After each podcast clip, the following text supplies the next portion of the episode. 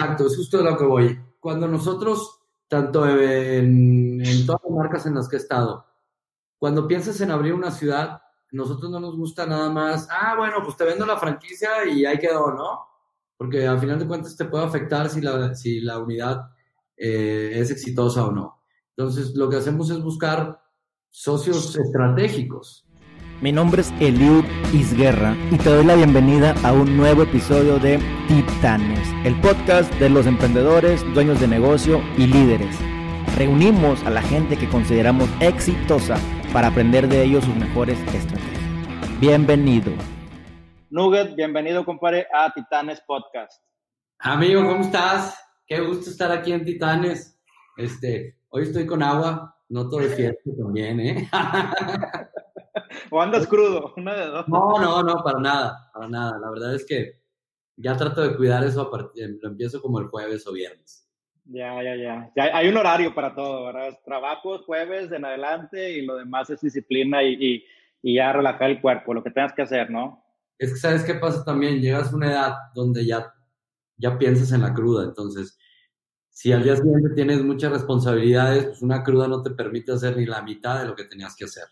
Entonces, eso es bien, eso es buen punto, compadre. Realmente, digo, en esa parte, a mí me pasa, me da, me voy de fiesta, no soy tan antrero ni nada de eso, pero cuando me da una cruda me siento inservible, me siento dos días que perdí. Platícame cómo podemos llevar la fiesta sana, o sea, cómo, cómo le haces, ¿no? Porque tiene que haber un balance, como quieran, todo esto, es un negocio. No, bueno, digo, cuando tenía 21 años ni pensaba en la cruda, ¿verdad? Perfectamente me podía levantar a las 9 de la mañana a trabajar y ahorita ya es escoger las batallas. Entonces, más, el tema de, ¿qué quieres? divertirte o hacer dinero, hacer negocio y divertirte cuando pueda, ¿sabes? Claro, compadre. Platícame, Nugget, definitivamente, platícame, hermano, cómo, cómo, quién es Nugget o, o, qué, cuál es su trayectoria, un poquito los highlights para la gente que nos está sintonizando y, y para partir desde, desde qué estamos hablando, ¿verdad?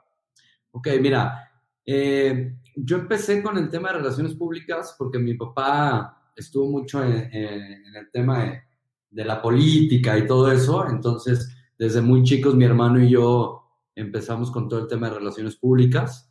Yo estuve en varias escuelas acá en Guadalajara, este, pues la verdad es que sí estuve en siete, entonces pues mi círculo de amigos era bastante amplio. Este, mi hermano entra a trabajar al tema de las discotecas como relaciones públicas y ahí es donde me, me gustó el camino y me uno. Ya mi hermano se separa y yo le sigo, ¿no? Oye, compadre, ¿estuviste en siete escuelas porque eras una persona muy inteligente y disciplinada o por el cambio de, de ciudad que te movías? No, fíjate que era muy hiperactivo. O sea, la verdad es que nunca pude estar en un salón de clases concentrado. Siempre tenía que estar como, o estaba pensando en otra cosa. Entonces, pues no me iba tan bien en las materias. Ya, ya, ya. Es algo que, no sé qué opines tú, pero yo creo que los estudios, claro que te preparan, no digo que no estudien, pero a final de cuentas terminas haciendo cosas que, que no estudiaste en la carrera o que no viste en la carrera. Y la escuela de la vida también te, te, te enseña a hacer muchísimas cosas. Sí, definitivamente, definitivamente. Digo, uno estudia lo que cree que le conviene a sus 18, 19 años, pero yo soy contador y no tiene nada que ver con eso. Y hoy en día creo que es, tú lo has visto, eh, tú eres restaurantero, hemos visto cómo está cambiando. Eres el que hace las cuentas en el antro. no, no, ese no. Yo soy el que me voy para no pagar, se me hace. Nada te creas. no, pero hoy en día, digo, ya no puedes ser o, o, o, dedicarte a lo que estudiaste. Hoy en día es un mundo tan versátil que tienes que ver hacia dónde va, qué es lo que te gusta, qué es lo que te apasiona, ¿no? Entonces, pues, bueno, tú eres las relaciones públicas. ¿Cuándo entendiste que esto eh, te, iba a funcionar? ¿Te entraste a los antros de RP, a administrarlos, a gestionarlos? ¿Cómo empieza tu carrera profesional? Empecé en relaciones públicas normal. Eh, poco a poco, la verdad es que crecí muy rápido. Llegué a ser gerente de relaciones públicas de, de un antro hace muchos años. Empecé a los 22. Hace dos años, ¿verdad? Porque mi edad es más. este, entonces, la verdad creo que parte de la hiperactividad que tengo y, y de la felicidad que tengo es lo que me hace que relacionarme con la gente mucho más fácil. Este, tengo, de hecho, tengo un tatuaje aquí que dice siempre sonríe para tener un recordatorio de vida, ¿Por qué? Porque tengo que andar sonriéndole a la vida, no ver lo malo. O sea, obviamente siempre hay cosas malas, pero si te clavas en lo malo no te va a llegar a nada. Entonces, tratar de, dejarlo por un lado, analizar, pero sonreír ante la, ante la situación, ¿no? Sí, una persona que es plena, yo creo que irradia, si la gente te empieza a tener esa confianza y a veces tú, sin darte cuenta, ¿sabes? Estás contento, estás feliz y de repente, oye, me cayó muy bien esta persona, el nugget, ¿por qué? Pues no sé, me cayó bien, porque estás vibrando, porque estás contento, porque le sonreíste y a la gente le falta eso, le falta, nos, nos falta empatía, nos falta sonreír aunque estemos tristes, porque fíjate, es clave de tu trabajo, bueno, de tu ser, de tu persona, que te, que te es clave para el éxito finalmente, ¿verdad? Claro, sí, sí, sí, sí, sí es sí debes de tener una actitud y una personalidad muy especial para dedicarte a las relaciones públicas. Porque una persona que no tenga buena vibra o buena actitud, no la va a hacer en, este, en esta carrera. Sí, claro. Oye, compadre, y bueno, en relaciones públicas, ¿qué son los, los puestos o los antros eh, más reconocidos que trabajaste? Y luego, ¿cuál fue tu primer emprendimiento o proyecto? Mira, yo empecé, había un lugar muy famoso acá que se llamaba Chess este, Chess Club en López Panteos. Fue muy famoso acá, ahí, ahí empecé mi carrera. Eh, la verdad es que no siempre estuve enfocado a los antros, de repente como que así nos pasa a la gente que nos dedicamos a la noche. Hay un día que te levantas y dices, ya no me quiero dedicar a esto. Ahora me voy a dedicar a una papelería, casi casi, ¿no? Y acabas regresando y regresas y regresas, entonces no te puedes salir de, es como un vicio este tema. Eh, trabajo en en el chess, Después me involucré en un lugar que se llama Lucrecia, que también fue un icono de, de la ciudad de Guadalajara. Eh, duró muchos años. Eh, lo abrimos en Aguascalientes también. Junto, me fui a vivir a Aguascalientes. Estuve un año, ocho meses en Aguascalientes. Después regreso a Guadalajara con la idea de, dedicarme un poco más ya a una agencia, no tanto a la noche, ¿no? Que es, es otro de los pasos que hicimos retirar. Mi hermano tiene una agencia de, marketing, entonces le, lo platico con él. Yo me dedico a toda la parte de embajadores de marca. Eh, con todas las marcas que trabajaba nacional, yo me dedicaba al tema de, influencers para, para, ese tipo de marcas. Tú conseguías influencers para la marca. Correcto. Eh, se estudiaba un poco, un poco la marca, ahí a lo mejor voy a pisar un poquito de calles, pero yo sí me clavaba en escoger un influencer real para la marca, no tanto una persona que tuviera mil seguidores, ¿no? Porque a mi gusto hay muchos influencers más naturales que a lo mejor tienen 10 mil seguidores y le puede servir mucho más a la marca que una persona que tenga 100 mil, que no es el target para la marca. Claro, platicábamos de eso hace rato con Héctor Sosa también, porque sé que un microinfluencer puede servir más que un macro. No tanto digo, principalmente por su nicho de mercado, ¿no? Si tú quieres vender lentes, vete con alguien que use lentes, naturalmente, que le gusten y que la gente sepa que él usa lentes y que sabe de lentes. Entonces, ¿cómo tú evalúas a, alguien también que estuve? ¿Cómo tienes ese ojo para analizar, esta persona te puede seguir? Porque relaciones públicas es eso, es conectar.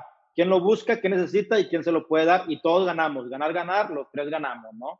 Porque a final de cuentas empieza desde que estás de gerente de relaciones públicas en un antro, al buscar a, a tus RPs, tienes que saber que sean personas que se mueven en el, en el nicho que tú buscas para el lugar.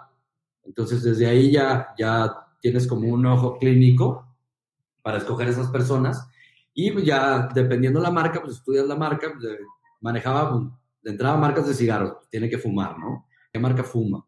También que le guste fumar eso. O algún tequila, ¿qué tanto sale ese chavo? ¿Qué tantas reuniones? Porque en, en su momento era que llevara producto a reuniones. Pues tienes que buscar a alguien que, que le encante salir a la fiesta, que, que, sepas que lo van a invitar a ocho fiestas esa semana. Porque si metes un embajador que a lo mejor sí le gusta el tequila, pero no lo invita a nadie o tiene una reunión en la semana, pues no le va a servir a la marca. Entonces, ya, ya, ya. Hacer un como estudio.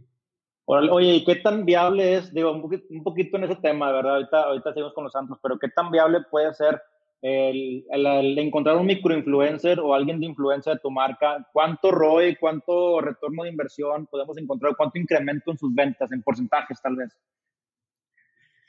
Depende muchísimo de la cantidad de seguidores, como dices, ¿no? Eh, pero nosotros sí calculábamos un 40% más o menos. Ya, es buena estrategia finalmente. Este, Además de Google Ads, además de Facebook, además de todo eso, es conseguir influencers. Digo, es una realidad el acompañamiento que existe. Oye, sí, Eso va a estar siempre, ¿eh? el tema de los influencers. Eh, dependiendo de la marca, como te digo, hay que saber, hay que saber escoger al influencer. En tus antros, en tus bares, tú contratabas personas para que llegaran ahí y grabaran historias, ¿qué les ofrecías? ¿Qué tanto aceptaban? ¿Qué, qué peros te ponían? ¿O todos les dicen, no, pues voy, me pagas y no pago nada y promociono? ¿Cómo funciona ahí ese tema? Ha ido evolucionando mucho. Antes era un tema de relaciones públicas nada más, o sea, no existían embajadores, no existían influencers, que a final de cuentas cuando yo empecé no existía Facebook. Entonces, tus relaciones públicas era irte a las universidades a buscar a la gente. Eso sí era, eso sí era trabajo de campo. Ahorita ya la tienen bien fácil, ¿no? O sea, sí, claro. Antes, antes era mandar los correos o mandar el fax, que te dieran la cita, invitarlo a comer, presentar un portafolio, presentarle ahí todo el documento físico bonito. Es, todo un tema. O sea, cambió bastante. Gente hacer invitaciones personalizadas, irlas a entregar casa por casa. Que eso se ha perdido. Digo, hay muchos eh, que todavía lo manejan y la verdad se agradece porque el que te inviten más personalizado y que no sea nada más como un post de, ah, todos invitados, como que pierde un poquito el... la experiencia o, o, de qué decir, oye, me dedicó tiempo a hacerme esto, ¿verdad? Que, era, que, es el deber ser, es lo que siempre tenemos que hacer, pero pues ya, ya no se puede o ya no se acostumbra, pero sería lo mejor. y ahí tú, ¿cómo, te fue? O sea, ¿sí existen estas personas que van a los antros a compartir? Eh, ¿Cómo funciona? ¿Sí? Y ya, ya a ese, modelo se le llama ya más como embajadores de marca. Ok.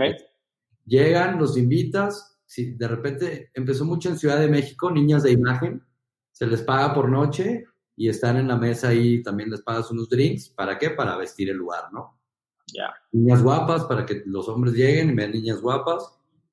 O sea, tú vas con una agencia de GIOS, de Canes, AAA y demás, y vénganse, no, yo les invito y pásenla bien pero que la gente, los chavos, pues ahora, ahora entiendo, verá muchas cosas de que, oye, vamos a ir porque pues ahí siempre hay viejas, siempre hay chavas, cuando tenemos al barrio antiguo, pues vamos a ir porque están las chavas, pero detrás de todo esto hay una estrategia planeada para este punto. Oye, Nugget, ahorita que me acuerdo, dicen por ahí que hay una parte en el antro en el que tienen que bajar la música, poner algo aburridón o algo para que la gente se mezcle o se vaya a las barras o, o sea, a, a pedir nuevamente el drink. ¿Existe aún eso? ¿Qué tipo de estrategia se hace hoy en día para incrementar el consumo?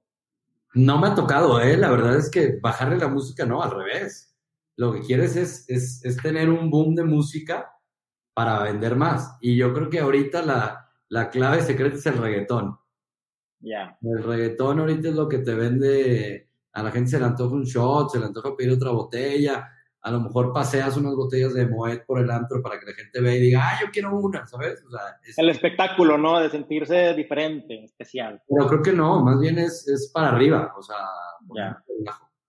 Oye, compadre, y ahí una pregunta media extraña, pero ¿existe el mercado negro del alcohol adulterado? Fíjate que no es adulterado, eh, existe un, digo, ya no sé qué tanto debo decir. no, digo, todo esto es cómodo, no importa, pero no, no, no, no, existe, existe el tema de que vendan alcohol paralelo, que no, no precisamente es, es alcohol adulterado, simplemente es alcohol que, que no paga impuestos. Entonces, la verdad es que, la, bueno, no más bien, todos los lugares donde yo he trabajado, siempre se compra un distribuidor autorizado porque a final de cuentas tienes que trabajar de la mano de las marcas. Entonces, las marcas no te permiten eh, trabajar si no le compras al proveedor que ellos te dicen. Claro, me imagino que también te, auditan, te certifican o algo, porque es un riesgo, o sea, te llega a desmayar a alguien, se te llega a morir alguien, como en el Bad Crew en su momento o algo, entonces es un problemón, o sea, donde se bueno, el, el tema del Bad Crew fue más la cantidad de alcohol ya. que, que el vino que puede estar o no adulterado. También le ponen a los hielos, eso es un mito. O sea, no. nada que le pongan a los hielos. Sí, también me supe eso. Oye, compadre, pero bueno, seguimos con vida, afortunadamente. Oye, mi. Sí, mi nube, platícame de esta fotografía que está aquí, digo. Sí. por, medio de las relaciones públicas, pues bueno, llegaste con, con Nayo de Antada, no sé de qué manera, ¿verdad? Tal vez fue en la que le voy al Atlas. Esa playera me la puse por mi compadre Nachito, que fuimos a la, a la final de, de, Rayados contra América en diciembre. Este, y la verdad es que estuvo buena, ¿eh? Estuvo buena. Mi segundo equipo es Rayados, porque como sabes, viví tres años en Monterrey, justo el domingo me regresé para acá, para Guadalajara. Pero sí, Nacho, Nacho y yo tenemos una amistad desde hace 10 años. Justo nos conocimos por la fiesta, como he conocido a la mayoría de la gente. Este, y en su momento, hace tres años, platicando con Nacho aquí en Guadalajara, me dijo, oye, traigo muchos proyectos nuevos en Monterrey. Eh, ¿Te interesaría pues, irte para allá y, y echarme una mano y nos asociamos y le vamos dando? Entonces tomé la decisión y me fui para allá con Nacho y la verdad es que Monterrey me trató, wow, de maravilla. Ya, de ahí fue cuando nace primero Cotorritos o hubo algo antes. Primero, primero nació Dembow, que era donde, donde estaba Nacho Sanganas en su tiempo, para los, los old school, lo deben de conocer. Después fue La Puerta de Alcalá y después fue Dembow. Okay. Eh, Dembow, la verdad es que dimos en el clavo en un proyecto que a la fecha sigue siendo muy exitoso. Digo, ahorita por pandemia pues sigue cerrado, pero fue un fenómeno increíble. Por el tema del reggaetón ahorita, pues como sabes, es, es un boom. Eh, llevamos DJs muy, muy importantes allá a Dembow y cantantes de reggaetón famosos, entonces eso le dio, le dio el toque urbano muy bueno. La verdad es que sí, sí te digo, fue un lugar que, que marcó mucho pauta en, en, el tema urbano. Ajá. Este, y pues ahí sigue. Oye, Nubet, y después de ahí eh, hubo otro proyecto, o sigue Cotorritos, digo, creo que es de los más exitosos a nivel franquicia, ¿no? Sí, eh, tuvimos eh, en el Inter Agua Fría también, que es un lugar, fue un foro muy importante en Monterrey, en el centrito, ahí en San Pedro, que era, era un foro para que artistas emergentes, artistas nuevos, fueran y presentaran su proyecto. La verdad es que nos fue muy bien porque estaba tanto Nacho como Sánchez, y tú sabes que, que Claxons pues, son un grupo bastante reconocido a nivel nacional. Entonces, es, es, la curaduría era muy buena, entonces había muy buenas bandas. A veces teníamos desde martes hasta sábado bandas tocando ahí. Este, y a la par empezamos a crear la marca de Cotorritos. Eh, Cotorritos sale por el concepto de este concepto nuevo que existe de lugares económicos. Y pues un éxito. A la fecha hay 16 cotorritos a nivel nacional. Ahí estamos abriendo el número 14 en Mazatlán. Ok, perfecto. ¿Tienes cuántos a nivel nacional, dices? 16. 16 ya. Nubes, sí. platícame, ¿cómo es posible que estamos en una pandemia, que están cerrando los negocios, que la gente no está invirtiendo, que la gente le tiene miedo y ustedes están abriendo cotorritos como si fuera lo más natural del mundo? ¿A qué se debe o qué están haciendo en cuanto a la estrategia o qué le están apostando? ¿Qué, qué? No sé, o sea, me sorprende, me da mucho gusto que, que cuando alguien dice que no hay jale, otros dicen, vamos a invertir. Sí, yo creo que no hay que tener miedo porque a final de cuentas esto se va a terminar y tienes que regresar fuerte. Entonces, si regresas con menos unidades o con miedo a invertir, o sea, no, no puedes estar con las manos dobladas esperando a ver a qué hora se acaba la pandemia. Porque claro. eh, si no, va, va, a regresar toda la normalidad y te vas a quedar como trabado. No vas a saber para dónde correr. Es siempre estar innovando, siempre estar pensando qué hacer, siempre estar un paso adelante de lo que pueda, de lo que pueda estar pasando. Este, a final de cuentas también, al ser un lugar más económico, la gente va a buscar ahorita lugares donde no gaste tanto, porque la economía, como sabes, no está nada, nada bien para nadie, ¿no? Claro, y creo que también son oportunidades. Me imagino que tal vez ahorita tú puedes negociar mejores contratos, mejores ubicaciones. Estás ocupando un local en la Avenida Central, oye, es oportunidad de entrarle. El, el, rentero se dobla un poquito las manos porque pues quiere rentarlo, quiere acomodarlo. Cotorritos ya tiene un nombre. Sí. Digo, es un ejemplo. Tú estás ahorita abriendo un antro en Guadalajara. Creo que hay oportunidades. Sí, como te digo, pues, aproveches para remodelar ahorita o para que te den más meses de gracias por, por cómo está el tema, este, para que cuando esto se vuelva a la normalidad, como el antro que, que, estamos construyendo acá en Guadalajara, estamos aprovechando estos tiempos para estar remodelando y en cuanto te digan, ya pueden continuar, abres como novedad, ¿no? También, con el tema de la marca que estoy trabajando también acá en Guadalajara, que se llama Botanero 21. Igual, este, ahí ahorita están en construcción cuatro nuevos, que es Colima, San Miguel de Allende, Zacatecas 2 y Aguascalientes. Súper bien. Por lo que te digo, pues, hay que estar apostando para que en cuanto se regrese toda la normalidad, sea el, Sí, claro. Oye, Nugget, digo, no sé, tal vez te inspiraste un poquito, no es que ellos sean los, los, los pioneros, o tal vez sí, pero cuando empezó todo ese tema de, los, de, los, de la comida a 20 pesos, bueno, yo me tocó conocer en Guadalajara precisamente la cervecería Chapultepec, de que un chavo, eh, 20, todo a 20 pesos, y yo, no, no te lo creo, no te lo creo, y de repente llega a Monterrey también, y de repente hacia las parques de Chapultepec salen, salen varios, varios puntos, que el Santitos, eh, Cotorrito, digo, cada quien le empezó a dar un enfoque distinto y, personal, pero es, exacto, es algo nuevo, ya existía, o porque de repente todos dijeron, este es el, esto es, aquí hay más rentabilidad, o no es rentable, dices, ¿cómo esto puede funcionar? Mira, como dices, la verdad es que sí, eh, Chapultepec fueron los pioneros en, en este tema de comida y cerveza más barata. Yo creo que es una evolución de lo que eran antes las alitas, ¿no? Este, digo, las alitas a la fecha siguen teniendo un excelente mercado porque es muy buen producto. Deben de tener, ¿qué te gusta? 20 años. Eh, o sea, cualquier marca de alitas, no, no, no, no pongamos un nombre, ¿verdad? Entonces, es, un, es como una evolución de, de algo barato, porque como dices, pues sí, hay, hay, lugares muy fregones que le meten 15 millones de pesos y, vas y comes y la verdad son cuentas muy caras y la gente busca divertirse a un lugar que tenga buenos alimentos por, por gastar menos.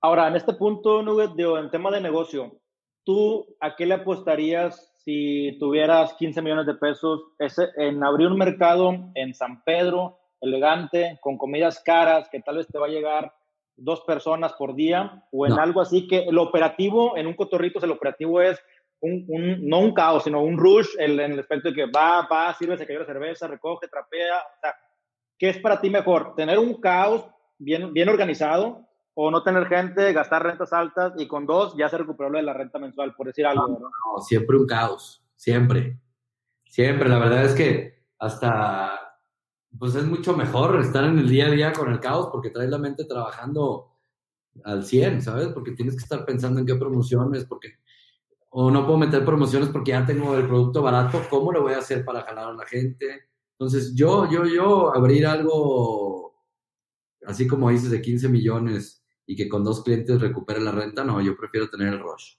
el rol definitivamente. No, y como tú dices, digo, hay algo que no se ve, que es lo que tú creces todos los días, que es, el estar ahí. Aparte te gusta, yo te he visto en Puerto ahí en las historias, en la barra, vi lo de Carlos, Carlos Garza, helicópteros de Monterrey, que no un saludo. Digo, mira, estando ahí en la barra, ¿verdad? Uno pensaría que anda descansando y viendo ahí la, las cámaras, pero te gusta, estás sirviendo los me, me, debe ese viaje en helicóptero, ¿eh? Por cierto.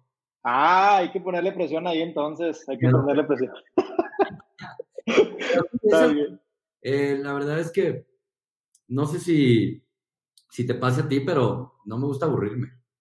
Claro. El estar sin hacer nada. Obviamente sí, me encanta de repente estar en mi casa acostado viendo alguna serie cuando se, se merece, ¿no? Un domingo. Pero en el día a día me gusta estar con el rush a todo para que puedan salir más cosas, tener trabajando la mente. Sí, definitivamente. Oye, compadre, hay una, hay una foto que estoy poniendo ahorita, que estás aquí con, con Rayito en Ciudad de México y con su, su pareja. Eh, es en el Open de Ciudad de México. Eh, yo creo que me platiques de esta fotografía prácticamente, no cómo conociste a estas personas, sino de qué forma nos podrías compartir tú las estrategias para poder alcanzar ese tipo de personalidades, para dar qué es lo que tú das a cambio, qué es lo que ofreces. Pero me gustaría que de esta parte, eh, admirando también lo que tú has hecho y también tus, tus, al momento de abrir, yo creo que estuviste allá con el Peter Altamirano, en abriendo, no sé si sí. plan. Es justo, de esas conexiones. Exacto, es justo de lo que voy. Eh, cuando nosotros, tanto en, en todas las marcas en las que he estado, cuando piensas en abrir una ciudad, nosotros no nos gusta nada más, ah, bueno, pues te vendo la franquicia y ahí quedó, ¿no? Porque al final de cuentas te puede afectar si la, si la unidad eh, es exitosa o no. Entonces, lo que hacemos es buscar socios estratégicos, como Piti, que tú sabes que Piti Altamirano es, pues casi casi es el gobernador de Mazatlán, el muchacho alegre. Este, la verdad es que hacen muy bien las cosas los de Grupo Eleva, entonces por eso nos asociamos con ellos. Eh, como sabrás también en Mérida, pues ahí está el buen Remy, que, son... Este, aquí lo tengo, aquí lo tengo a Remy también. Chulo, mi compadre. El cuarentenado los tienen ahí encerraditos en Mérida todavía, ¿no? Ley seca, qué, qué, qué duro, ¿eh? Este, igual, eh, Jalapa, estamos con un grupo muy importante de Jalapa. Eh, Torreón también, Torreón estamos con un, con un grupo muy importante allá, que se llama Grupo Andara, que son también los, los reyes de la noche. Este, y así es lo que buscamos cuando llegamos a una ciudad, es acercarnos a ver quién es el grupo importante para asociarnos con ellos y que la marca pueda ser más exitosa. Tú estás en el, en el, bueno, antes de eso, ya se reportó Carlos, mira qué velocidad. a ver si es cierto, ¿verdad? ¿Qué le, qué le a Carlos Garza ahorita, mi compadre? Le voy a avisar cuando esté en Monterrey para darme esa vueltita. Ahí está. Oye, Nube, tú eres de la filosofía en que es mejor ganar menos pedazo del pastel y, esperar un poquito más el retorno de inversión, eh, siempre, o sea, buscando socios estratégicos, o prefieres mejor aventar, ya tienes todo, carnal, ya tienes el know-how, tienes contactos, tienes proveedores, tienes todo. Yo creo que tú puedes abrir, o ya hiciste eh, un restaurante tú solo, el 100% para ti, o prefieres este modelo de traerte cuatro o cinco personas o tres personas, pero que vamos a darle, ¿verdad? Vamos a ganar todo. A lo mejor no lo monetario, pero gano relaciones, gano credibilidad, gano. ¿Qué es lo que prefieres? Yo creo que todo va a su tiempo. Eh, la verdad es que nunca, nunca he sido una persona que se quiera aborazar o se quiera aventar, porque si lo haces poco a poco, con, con estrategias, a lo mejor te puede durar la rebanada mucho más tiempo, ¿sabes? Haces algo a lo mejor a 15 años y ese rebanada de pastel que dices tú, que si te atascas tú solo, pues te va a durar a lo mejor un año nada más. Entonces, yo sí prefiero poco a poco irle, irle creciendo. Pero aparte ganas, me imagino que ganas en el aspecto de, de, de, la gente con la que estás haciendo la relación, de la gente que te ve trabajar.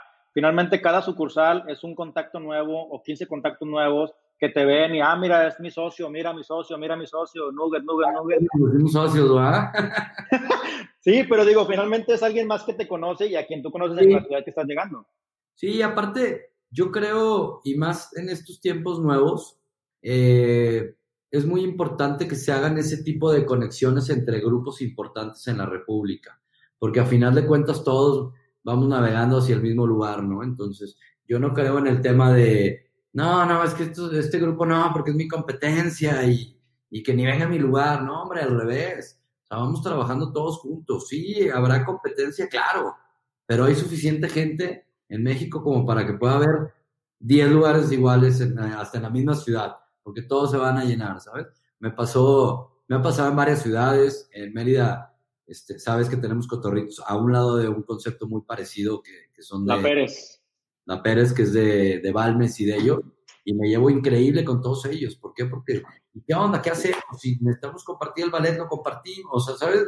Hay que tener una muy buena, muy buena mancuerna con los grupos, porque no sabes cuándo vaya a dar vuelta algo, y si tienes a ese grupo de enemigos, pues ya no se te va a abrir esa puerta sí, definitivamente. Y este, digo, la gente que nos escucha es en la misma plaza, literal, a cinco locales de ¿Sí? Está la Pérez, saludos también a Balmes y a toda esta gente, a, Richard y, y, Remy, pues son amigos de todos ellos de, de, de, de Reggie. y, Mérida, por cierto, ¿eh? ¿Mande? Qué bonito es Mérida. Ah, una chulada, compadre. Se come y se toma todo dar, y en la playa mejor.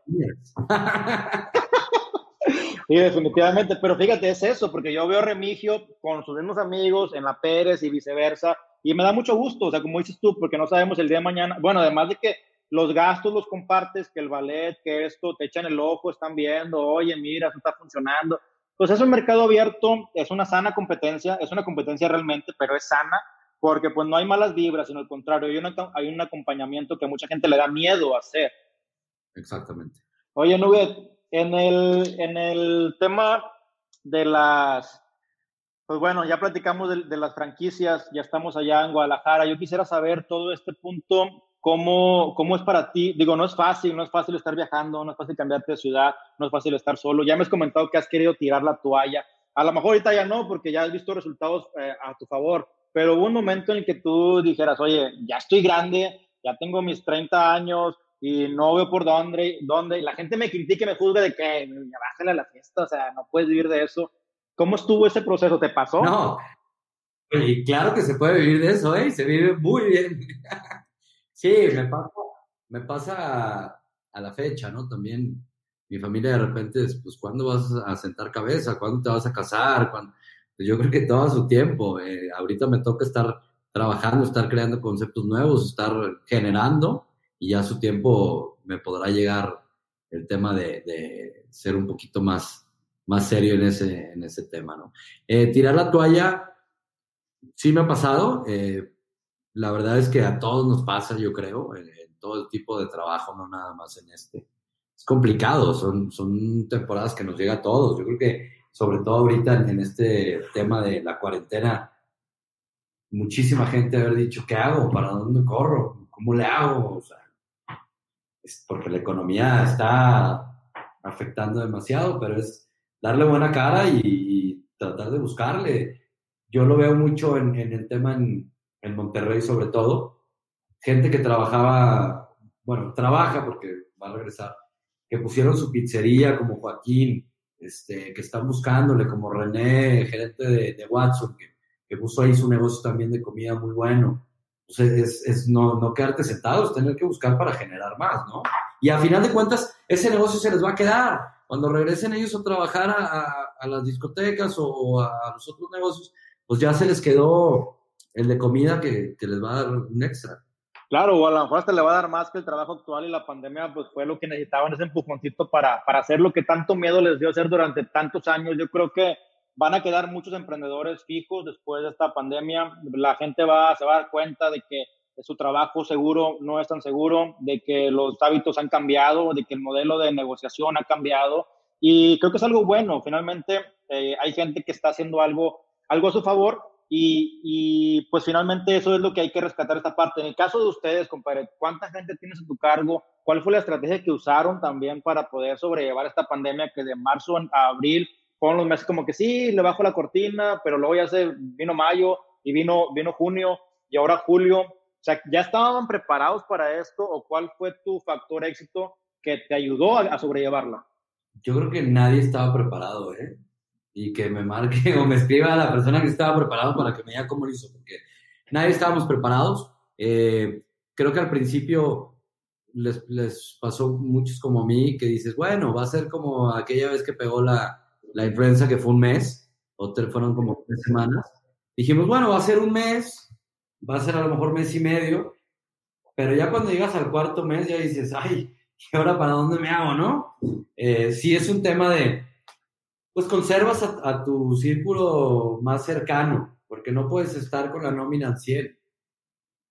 no, no, o sea, no da el, No, no se puede, digo, tiene que haber un núcleo, tiene que haber personal clave, gente que no la puedes despedir porque es gente que ha estado años contigo y que por despedirla ahorita y ahorrarte dos sueldos o dos meses de su sueldo, vas a perder más otra vez en capacitar a alguien, tener a alguien de confianza. Hay gente que no se mueve y hay gente que pues, también hay que entenderlo, ¿verdad? No, no es fácil ni para el empresario tampoco es mega complicado tomar decisiones de ese tipo.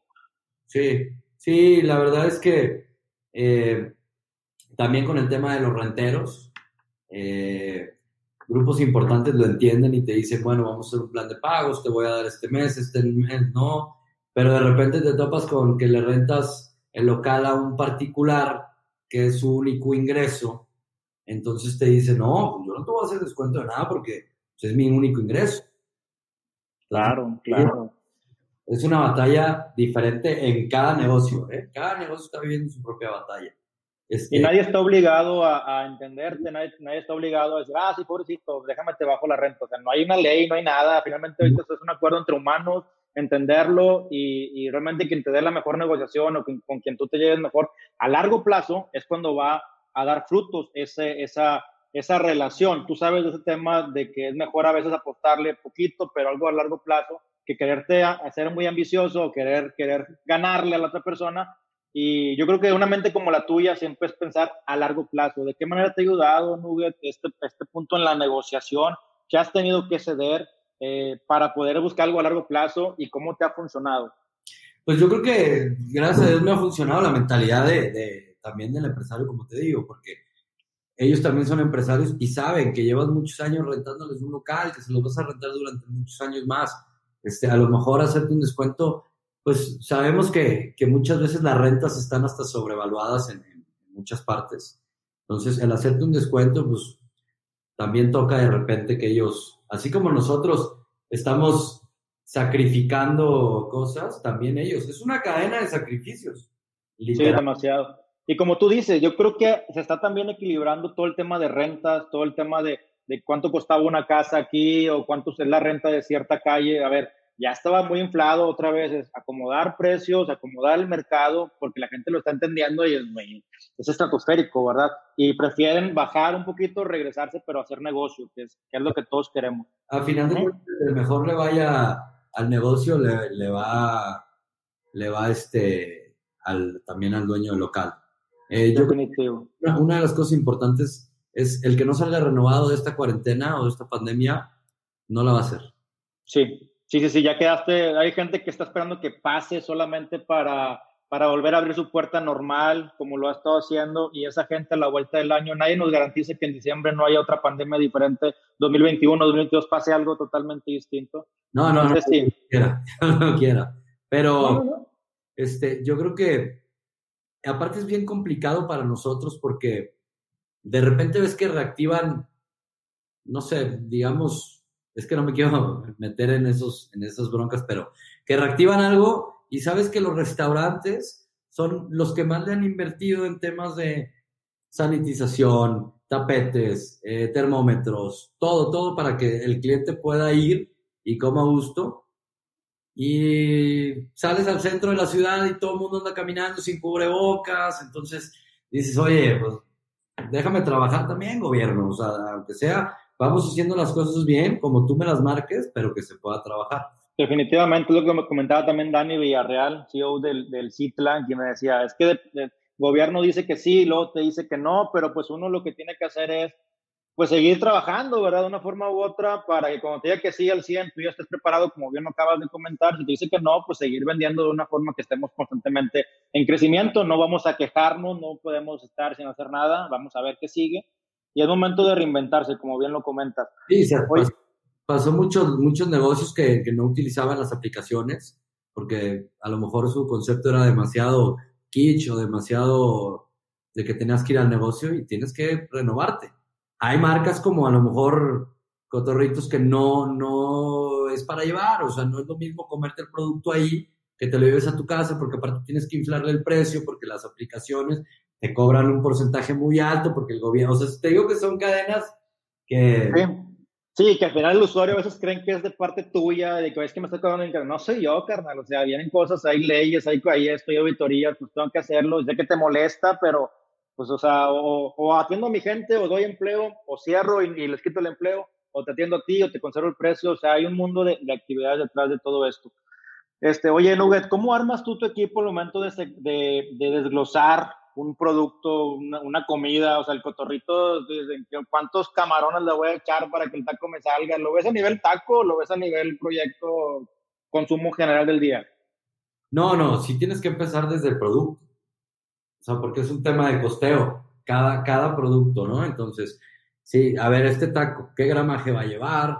¿Qué tipo de camarón va a llevar? ¿Qué tipo de salsa? ¿Qué limón? ¿Qué sal? O sea, todo es es cuidado pueda hacer un, negocio. Porque mucha gente se ha, se ha aventado a abrir eh, este tipo de, de concepto y como no estudia bien el tema de costo, pues no le da el negocio. ¿Hay un producto que tengas, se puede decir que en porcentajes sea el más comprometido con la venta? No sé, es que este me deja el 10%, 5%. No pidan este producto porque me van a dar a mí la madre. Yo creo que de lo más castigado podría ser a lo mejor la, la, la cerveza.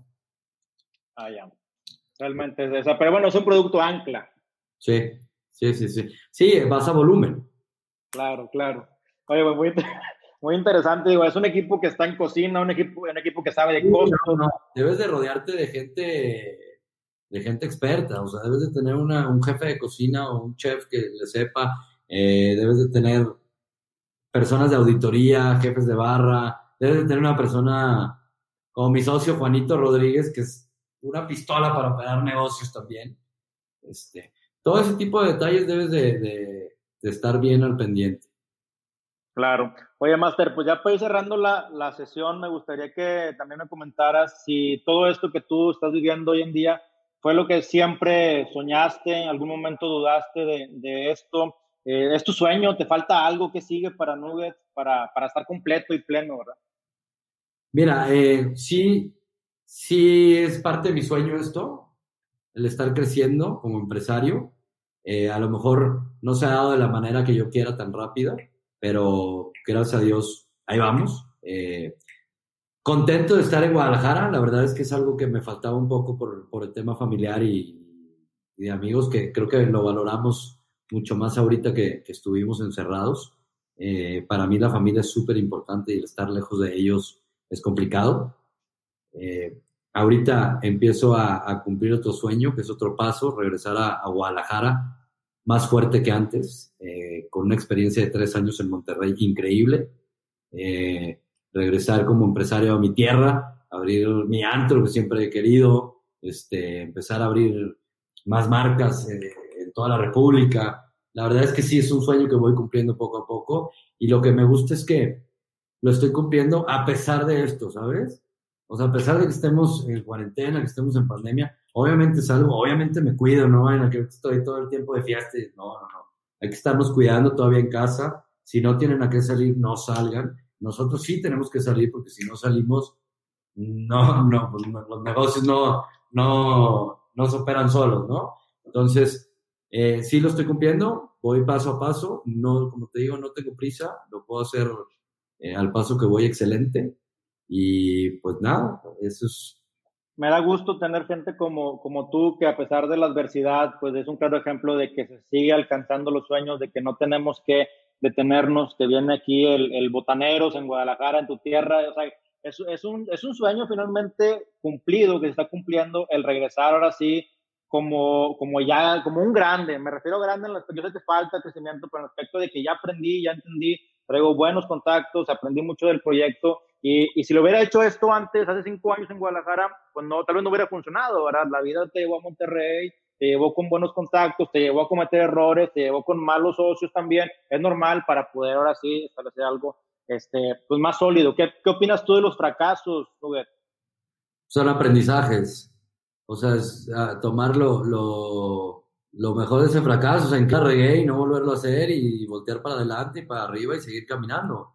Este, yo creo que todo el mundo hemos tenido fracasos y todo el mundo los va a tener y si te caes te levantas, como dicen, o sea, no es, no estamos descubriendo hilos negros, ¿no? Este, la verdad es que, como te digo, eh, vamos a seguir creciendo. Ahora, Nacho, vamos a, ver la manera de, de hacer algo el grupo de Guadalajara con el grupo de Monterrey allá y acá, ¿sabes? Viceversa, empezar a unir grupos de punta a punta. Me da mucho gusto tenerte por aquí, Nugget. Admiro mucho tu trabajo. Te felicito que sigan creciendo en, a pesar de la pandemia y los obstáculos y todo. Que sigan los, los éxitos. Nos vemos por allá en Guadalajara pronto con el Botaneros 21, 21 Botaneros. Botanero 21. Botanero 21. Enhorabuena, compadre. Botanero 21 y próximamente el antro que todavía no puedo no puedo destapar tanto. Ándale, ya falta menos, ya nos dirás más adelante en otra charla, como quiera. Ya estás, amigo. Mi buen, pues para despedirnos, nada más un mensaje a toda esta gente que sigue con temores, que sigue esperando que pase la pandemia. ¿Qué, qué les dice el Nugget a la raza? Chinguenle. no hay de otra.